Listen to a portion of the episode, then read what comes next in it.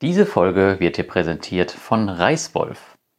Reiswolf ist ein Service, der von der Dogado GmbH betrieben wird. Insgesamt funktioniert der Service ähnlich wie Kaya, der Postdigitalisierungsservice, den wir auch schon in einem Blogartikel mal getestet haben. Jedoch hast du hier eine kostenlose zehnjährige Archivierung deiner Dokumente inklusive. Und das macht den Service natürlich gerade für wichtige Dokumente außerordentlich attraktiv.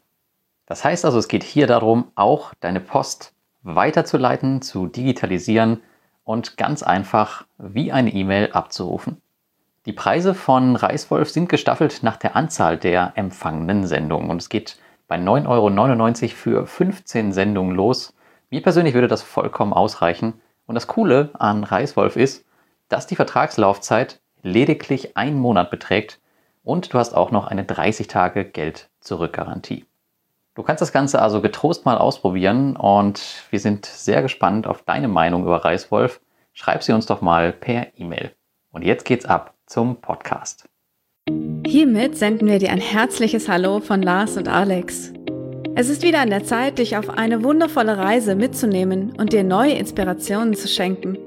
Wenn du den Wunsch hast, dir eine Auszeit aus dem Alltag zu nehmen, bist du hier genau richtig. Wir geben dir den Mut, deinen Traum einer Weltreise im Sabbatjahr Wirklichkeit werden zu lassen. Alle wichtigen Schritte findest du in unseren Episoden. Und nun wünschen wir dir sehr viel Spaß und Freude beim Zuhören.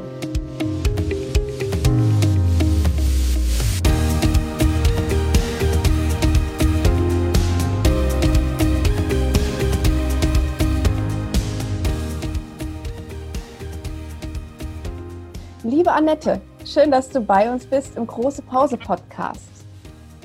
Ja, schön. Ich freue mich total. Wir ähm, sind, stehen über Internet, über Instagram in Kontakt. Und dort habe ich dich gefunden. Du hast schon einige Follower und bist auf einem Sabbatjahr natürlich unterwegs. Und äh, was total toll ist, du bist eine Kollegin von mir. Und jetzt würde ich gerne mehr über dich wissen. Wer bist du und was machst du? Ja, genau, die Lehrer unter sich. Ich glaube auch, dass wir uns so gefunden haben, tatsächlich wahrscheinlich über so Hashtag Sabbatjahr oder Sabbatical oder irgendwie sowas in die Richtung. Ähm, der Hashtag ist ja nicht so ganz richtig, da kommen wir ja wahrscheinlich auch später noch drauf zu sprechen, weil ich ja nicht richtig im klassischen Sabbatjahr unterwegs bin. Und äh, ja, wer bin ich? Ich bin Annette. Ähm, mein Account bei Instagram heißt Nettes World, schlichtweg, weil Annette, ähm, also weil zu Hause meine Eltern mich immer Nette genannt haben und dann bin ich auf diese Idee gekommen. Ich reise um die Welt, das ist mein Lieblingshobby oder fast schon ähm, meine Welt, in der ich mich am liebsten befinde. Und deswegen Nettest World. Sehr cool, sehr, sehr cool. Genau, du bist äh, nicht in einem klassischen Sabbatjahr unterwegs und deswegen bist du hier bei uns. Du hast ähm, über eine Beurlaubung dein Sabbatjahr dir erschaffen. Warum hast du die Beurlaubung gewählt? Ja, also es war einfach so, dass ich ähm, als Lehrerin in Deutschland äh, gearbeitet habe und recht schnell so das Bedürfnis hatte, wieder loszuziehen oder losziehen zu wollen. Und ähm, dann muss man ja überlegen, welches Sabbatjahrmodell wählt man. Und das kürzeste ist, glaube ich, zwei Jahre arbeiten, das dritte Jahr frei nehmen. So weit in die Zukunft wollte ich nicht planen und auch war es ein Problem, das Geld quasi dann von dem Geld zu leben. Also man muss dann ja gucken, ähm, wie viel Geld man in Deutschland nutzt äh, oder braucht, um äh, davon leben zu können, was dann quasi angespart wird, um dann im dritten oder im Jahr, in dem Sabbatjahr zu, davon zu reisen. Und das konnte ich mir so nicht so gut leisten. Und dann habe ich mh, hm, gedacht, okay, welche Möglichkeit gibt es sonst noch? Und ja, der Hauptgrund war eben auch, ich wollte eigentlich sofort los und das sofort gab es eigentlich nur, äh, wenn, also mit der Möglichkeit zu sagen, ich gehe in eine Beurlaubung, ja. Richtig, eine Beurlaubung. Da kommt man eigentlich gar nicht so richtig drauf. Ich habe mal bei mir geguckt, eine Beurlaubung ist bei mir nur erlaubt, ähm, wenn ich besondere äh, Vorkommnisse habe, wie zum Beispiel Kinder, die in Betreuung sind oder ähm, Eltern, die besonders pflegebedürftig sind. Ähm, sagst du uns kurz, wo du arbeitest, also ähm, Region, Bezirksregierung und ähm, wie das mit der Beurlaubung bei euch funktioniert. Ja, also in Deutschland ist das ja wirklich auch unglaublich verschieden. Also je nachdem, welchem Land du äh, tätig bist, gibt es ja wirklich die verschiedensten Regeln. Ähm, ich bin Lehrerin in Hamburg und in Hamburg ähm, ist auf diesem Blatt quasi, gibt es zwei Gründe. Einmal Beurlaubung aus familiären Gründen und das andere ist Beurlaubung aus sonstigen Gründen. Was du jetzt genannt hast, sind die Beurlaubungsgründe aus familiären Gründen, also sprich, ich habe Kinder oder ich muss mich um oder ich möchte mich um meine Eltern kümmern oder Familienangehörige und diesen Grund konnte ich natürlich nicht angeben, sondern ich habe dann einfach sonstige Gründe angegeben und das konnte ich dann absprechen mit meiner Schulleiterin und die hat dann gesagt, ja, wir kreuzen das an, das funktioniert dann. Sehr gut. Dann hast du es äh, eingereicht und dann hat die Bezirksregierung das genehmigt, weil ja deine Schulleiterin dahinter steht. Und äh, dann bist du einfach äh, aus dem Schuljahr rausgegangen ohne finanzielle Unterstützung über den Staat. Genau, ja. Also ich lebe komplett von Ersparnissen. Also es ist jetzt so ein bisschen, ich habe ja am Anfang jetzt erzählt, dass ich ähm, Schwierigkeiten gehabt hätte, quasi von dem Geld, von meinem Geld, was ich quasi über meinen Lehrerberuf ähm, verdient hätte in diesem Jahr, also quasi wenn ich jetzt dieses Zwei-Jahres-Modell genommen hätte, dann hätte ich Geld verdient, ähm, was nicht, also nicht den voll, das volle Gehalt bekommen und ähm, hätte dann quasi das mir nicht so gut in Deutschland leisten können. Es macht jetzt nicht ganz so viel Sinn, wenn man jetzt überlegt, dass ich quasi von gar kein Geld, also gar kein Geld verdiene. Das funktioniert einfach so, dass ich quasi Geld angespart hatte vorher schon und dieses Geld jetzt in diesem Jahr nutze. Das hätte ich natürlich auch vorher schon machen können, äh, während meiner Arbeitszeit in Deutschland, aber das wollte ich halt nicht so gerne so machen. Also insofern habe ich mich dafür entschieden, quasi Geld, was ich vorher schon angespart hatte, da kann ich auch gleich nochmal erzählen, wie ich das gemacht habe und von dem Geld lebe ich jetzt. Sehr gerne, erzähl mal, wie hast du es gemacht? Ja, und zwar ähm, bin ich schon gleich nach dem Referendariat, also ich habe ein Jahr in Deutschland noch gearbeitet als Lehrer nach dem Referendariat und dann habe ich mich aber fürs Auslandsschul, für den Auslandsschuldienst beworben. Und ähm, das empfehle ich auch jedem, der jetzt so zuhört. Wer einmal über den Tellerrand gucken möchte und wer vielleicht auch denkt, äh, in Deutschland äh, läuft es nicht so gut, vielleicht auch nicht einverstanden ist mit dem Gehalt in Deutschland für Lehrer und alles mögliche, was dazugehört, Steuern zahlen und so weiter. Wer sagt, er ist damit nicht einverstanden und möchte über den Tellerrand schauen, dem empfehle ich absolut ins, in den Auslandsschuldienst zu gehen und das habe ich nämlich eben auch gemacht. Ich habe das ähm, hauptsächlich gemacht, weil das immer mein Traum schon gewesen ist. Ich wollte, also als ich schon im Referendariat war, habe ich schon immer gedacht, also mein größter Traum wäre es, an der Auslandsschule zu gehen und das habe ich dann auch umgesetzt. Und ich war in Singapur an der deutschen, ähm, deutschen europäischen Auslandsschule, ähm, der JES, also German European ähm, School. Dort äh, habe ich vier Jahre gelebt und das Gehalt ist gut und man hat ein sehr guten, ähm, ganz gutes Paket man hat halt, wie das so ist an den Auslandsschulen, eine Wohnungspauschale und äh, Heimatflüge. Man hat ein sehr gutes Paket, von dem man leben kann. Und von diesem Geld quasi kann ich jetzt gut reisen, weil ich da einiges zurücklegen konnte. Da würde mich ganz kurz interessieren, das wäre nämlich mein Grund, mal in ins Ausland zu gehen. Ähm, wie ist da das System? Ist da das das gleiche wie in Deutschland, weil es ja eine Auslandsschule ist von in deutscher Hand, aber ist das das gleiche Schulsystem oder ist das eher an die Singapur-Bürger äh, angepasst? Man arbeitet grundsätzlich nach, grundsätzlich nach dem Curriculum von äh, Thüringen. Das ist so bei den deutschen Auslandsschulen, bei fast allen, glaube ich, dass die das Curriculum nehmen. Und dann ist es natürlich angepasst, äh, je nachdem, wo du gerade unterrichtest. Also wenn ich jetzt, ich habe jetzt in Singapur unterrichtet, dann ähm, werden bestimmte Themen angepasst an die äh, Kultur oder religiösen Beschaffenheiten des, des Landes. Ne? Das ist ja in Deutschland auch so, dass man je nachdem, wo man unterrichtet, dann bestimmte Dinge irgendwie, ähm, wenn man in Hamburg unterrichtet, dann gibt's halt ein bestimmtes Stadtteil oder sowas, was man dann in Sachunterricht näher behandelt. Und so ist das natürlich in Singapur dann auch gewesen. Aber grundsätzlich ähm, nach dem Bildungsplan vom Thüringen. Okay, die Beurlaubung. Ich finde gut, dass du, oder ich finde bei dir, bei deiner Variante sehr attraktiv, dass du jetzt frei über dein Geld verfügen kannst. Denn du hast ja einen Pot von gespartem Geld, das du jederzeit äh, anzapfen kannst und auch äh, viel besser planen kannst auf die Monate. Weil ich bekomme ja immer monatlich Und mir mhm. fällt jetzt auf, dass das mich sehr beschränkt, weil ich ja auch manchmal Tätigkeiten oder Geld bezahlen muss, die äh, weit in der Zukunft sind. Also zum Beispiel nächstes, nächsten Monat mache ich eine ähm, Yoga-Ausbildung und diese Yoga-Ausbildung habe ich schon längst ein halbes Jahr vorher bezahlt. Aber das Geld kriege ich ja erst im März dafür. Und äh, da habe ich schon gemerkt, dass ich äh, durch äh, ein zu kleines angespartes Polster nicht gut gedacht habe und finanziell geplant habe. Und du hast das Problem ja gar nicht, weil du all dein Pot hast. Du hast ihn ja zur Verfügung. Du kriegst also vom Land kein Geld, dein angespartes Geld. Das heißt, du kannst das viel individueller anzapfen. Das finde ich gut. Mm, ja, das stimmt. Das habe ich so noch gar nicht gesehen, aber ja, da hast du recht. Mm. Wie sieht das eigentlich aus? Hast du dann das Recht, jetzt wieder zurückzukommen an die Hamburger Schule? Ja, genau. Das Recht habe ich. Das gibt einem so eine Sicherheit, wenn man die braucht.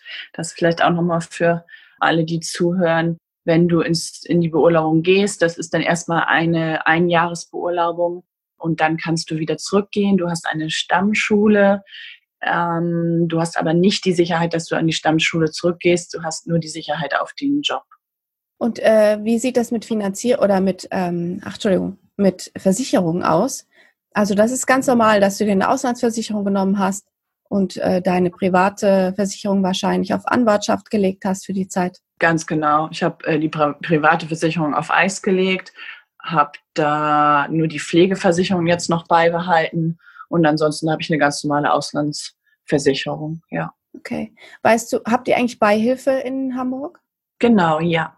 Und das ist auch jetzt noch, äh, du könntest theoretisch bei der Beihilfe einreichen oder ist die auch äh, pausiert? Na, ich habe natürlich jetzt immer noch irgendwie Rechnung gehabt von Arztbesuchen, bevor ich losgezogen bin. So, und das habe ich natürlich jetzt alles einreichen können. Das läuft ganz normal weiter, aber ich benutze ja jetzt die private Versicherung nicht, während ich reise. Insofern ähm, ist es ja auch mehr oder weniger pausiert. Das sind dann einfach Rechnungen, die noch vom letzten Jahr, also bevor ich in die Beurlaubung gegangen bin, noch offen lagen. Okay, super cool. Du bist jetzt natürlich bei Instagram und du hast auch einen mhm. Grund, warum du unterwegs bist. Äh, möchtest du denn uns auch erzählen, was so deine, äh, was so deine Passion ist und was deine Vision war während der Beurlaubung? Also du bist ja doch recht aktiv bei Instagram und schreibst wundervolle Texte. Erzähl doch mal, was steckt hinter deinem ähm, Ledis World Account? Ja, also das Reisen hat mir einfach unglaublich viel beigebracht, hat mir gezeigt, wie man über den Horizont äh, oder über seinen eigenen Horizont raus hinaus äh, schauen kann, äh, ich bin ein sehr großer Verfechter davon, dass man seine Komfortzone verlässt und dass man vor allen Dingen auch als Deutscher, weil wir eben doch sehr in unseren Werten und Normen ähm, aufwachsen, in unseren deutschen Normen und Werten, äh, dass man, ja, dass wir einfach realisieren, dass das auf der Welt nicht ähm, unbedingt bedeutet, dass das richtig ist, dass wir wissen, okay, es gibt nicht richtig und falsch in dieser Welt. Es gibt einfach nur Verschiedenartigkeit. Und mir ist unglaublich wichtig, dass diese Akzeptanz eben da ist und dass wir, ja, also ich habe mich ja dann auch entschieden, ich habe am Anfang begonnen, den ähm, Account auf Englisch zu führen, weil ich dachte, naja, internationale Welt und, und, äh, und, und, und Instagram und so weiter. Das erste Mal habe ich den Instagram-Account eröffnet, als ich in Singapur war und da war halt alles so irgendwie auf Englisch.